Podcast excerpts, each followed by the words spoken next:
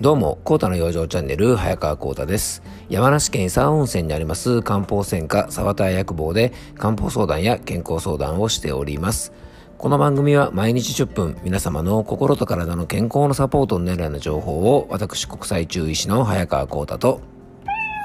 はい、アシスタントの猫林さんとでね、今日も張り切ってお伝えしていきたいと思います。猫林さん、今日もよろしくお願いします。はい。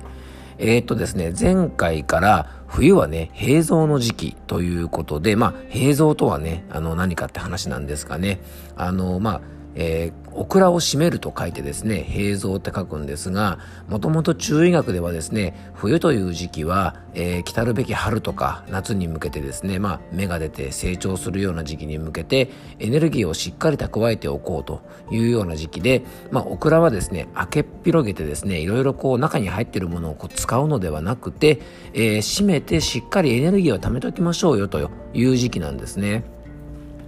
で、これはですね、まあ、自然の世界でもそうなんですが、常にね、エネルギーをこうね、発散し続けるっていうのは、やっぱりこう、まあ、物理的にも不可能ですし、ちょっとこう、無理がありますよね。で、まあ、よくですね、うん、なんだろう、まあ、ドラゴンボールとかでもね、そうですが、あのー、まあ、なんかね、すごいカメハメハを出すときはですね、ちょっとこう、エネルギー貯めますよね。あの、あんな感じでですね、要は、えー、何かね、すごいエネルギーとかですね、成長をしたりとか、えー、そういうことをするときというのはですね、必ず何かためっていうのが必要なんですね。まあこれはね、まあドラゴンボールを例えに出しましたが、何でもそうですね、高く飛ぶにはやっぱり一回高くね、深く沈んで、それから助走をつけてこう飛ぶとかですね、そういう時間というのが非常に必要なんですね。で、それがですね、中医学ではこの冬の時期というふうに言われております。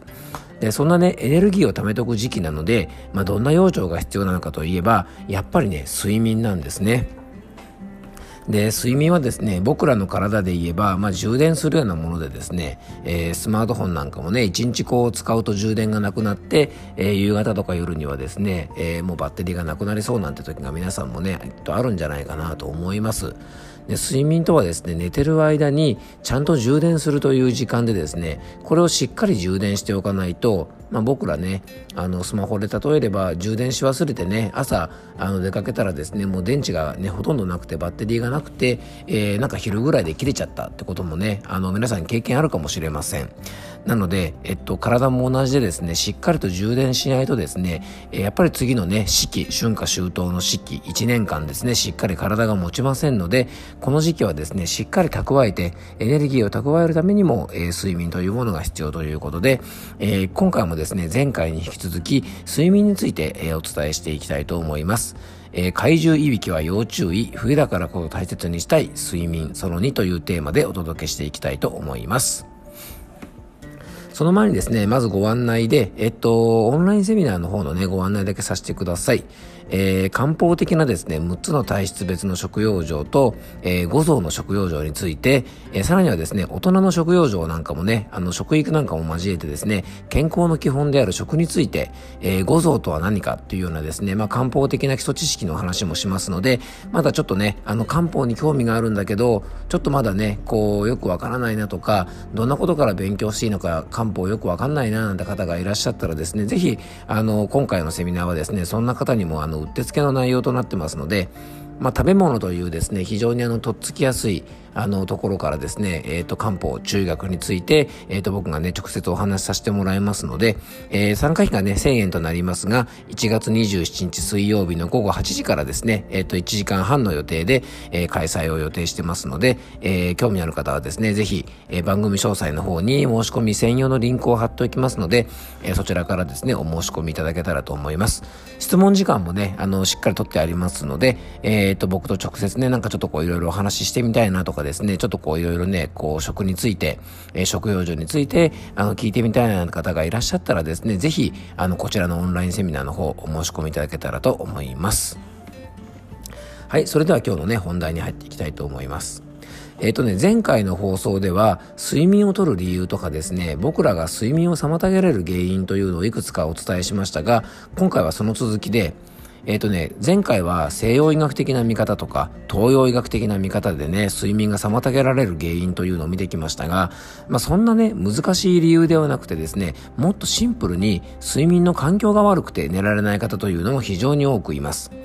まあ当然環境なんでね、うるさくて眠れないとか、いろいろあると思うんですが、この冬の時期ですね、ちょっと注意していただきたいのが室温なんですね。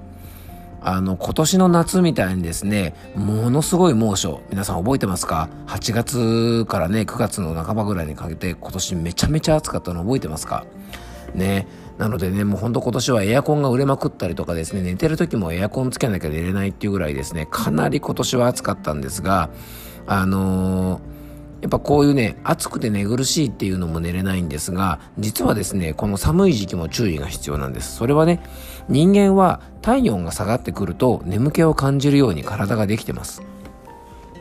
よくですね、雪山で遭難して、寝るな寝ると死ぬぞとか言ってですね、あの、バチバチ、あの、ほっぺをね、ビンタされてるとことかですね、なんか、まあ、ドラマとか漫画とか、あの、なんか、コントとかね、そんなのありますが、あの、見たことあるなんて方も多いと思いますが、なんであれするかというとですね、寝てしまうと、体温が下がって投資しやすくなるので、寝かさないんですね。なので、まあ、裏返すと、体温が下がってくると、人は眠気を感じると言ってもいいと思います。なので、えー、ね、寒さ対策でですね、部屋を暑くしすぎたり、ね、冷え性の方がですね、温めすぎて寝れなくなるということがですね、意外と冬はあるんですね。で、冬場は特にですね、今言ったみたいに、温めすぎに要注意なんです。たくさん服を着すぎたり、室温を上げすぎたり、布団をかけすぎたりとかしてですね、冷え、冷えたくないとかですね、体冷やしちゃいけないっていう思いが強すぎて、逆にね、暑くなりすぎて寝れないなんて方もですね、この時期結構いらっしゃいますから、まあ、睡眠の質が悪いという方はですね、ぜひ一度自分の睡眠環境見直していただきたいなというふうに思います。で、睡眠の熱質の低下にはですね、寝つきが悪い入眠障害とか、眠りが浅い熟睡障害とか、まあ、途中で起きちゃうね、途中覚醒とかね、あと朝方早く目が覚めちゃう早朝覚醒とか、まあ、いろんなパターンがね、結構あるんですね。で、こういう不眠のパターンに加えて、他にね、いろいろ精神的な症状とか体の病気があったりとか、まあ年齢とかですね、服用中のお薬、まあ病院のお薬なんかの種類によっては、えー、ちょっと不眠になりやすいなんてこともありますから、えー、そういったこともですね、総合的に考えていくことが大事なんですね。そしてそしてね、えっと、不眠の大きな原因になる一つに、今日のね、番組テーマでもね、取り上げている、睡眠時無呼吸症候群というのがあります。睡眠時無呼吸症候群とはですね、実は非常にあの危険な症状で、8年後の生存率が健常者の93%に対して、えー、睡眠時無呼吸症候群の方はね、63%、ね、30%も生存率が下がるんですね。で、さらに脳梗塞になる可能性が4倍、虚血性心疾患は3倍、ね、重大な事故の原因や居眠り運転のリスクは5倍になるなど、睡眠時無呼吸症候群って非常に恐ろしくてですね、たかがいびきと軽く見てはいけないんですね。で、正式にはですね、この睡眠時無呼吸症候群って不眠とは違いますが、睡眠の質が低下するだけではなくてですね、大きな、大きくね、命にも関わるのが、この睡眠時無呼吸症候群で、原因はですね、えー、口呼吸になってしまう鼻炎が多くの場合原因だと言われてます。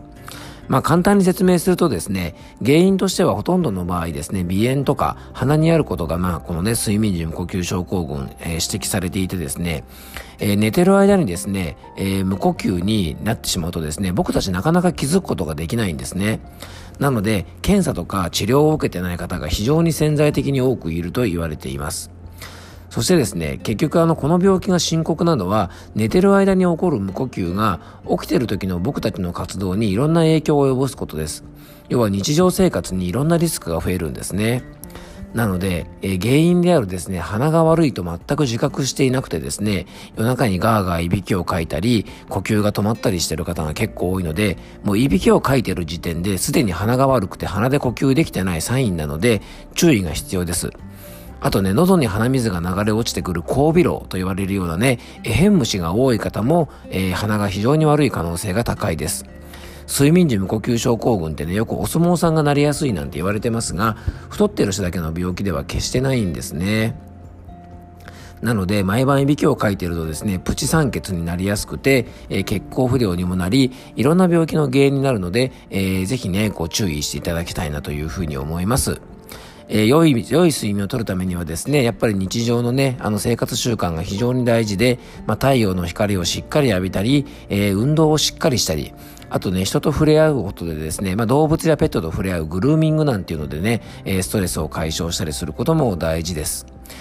あとね、やっぱりあの、カフェインの摂取を控えたり、部屋の明かりをしっかり消したりとかですね。あとは睡眠のリズム、体内時計が狂わないようにできるだけ一定のリズムで寝起きをしたり、えー、寝る前にですね、ゆっくりとぬるめのお風呂に入って、えー、美温浴をして、副交感神経を優位にするなんてこともですね、睡眠にとっては非常に大事ですので、先ほどのですね、いびきをかく睡眠時無呼吸症候群と一緒にですね、ぜひ、あの、そういう対策もしながらですね、今ちょっとお話しした養生なんかをしていただけると、えー、睡眠の質がまた高くなってくるのかなというふうに思っております。えー、今ですね、ちょっとざーっと養生法をご説明しましたが、もうちょっと詳しい内容をですね、ノートの方に一個一個細かくね、ちょっとあの内容なんかお書きしておりますので、えー、もしよかったらですね、こちらも番組詳細にリンク貼っときますので、えー、よかったらですね、ノートの記事の方も読んでいただけたら嬉しいと思います。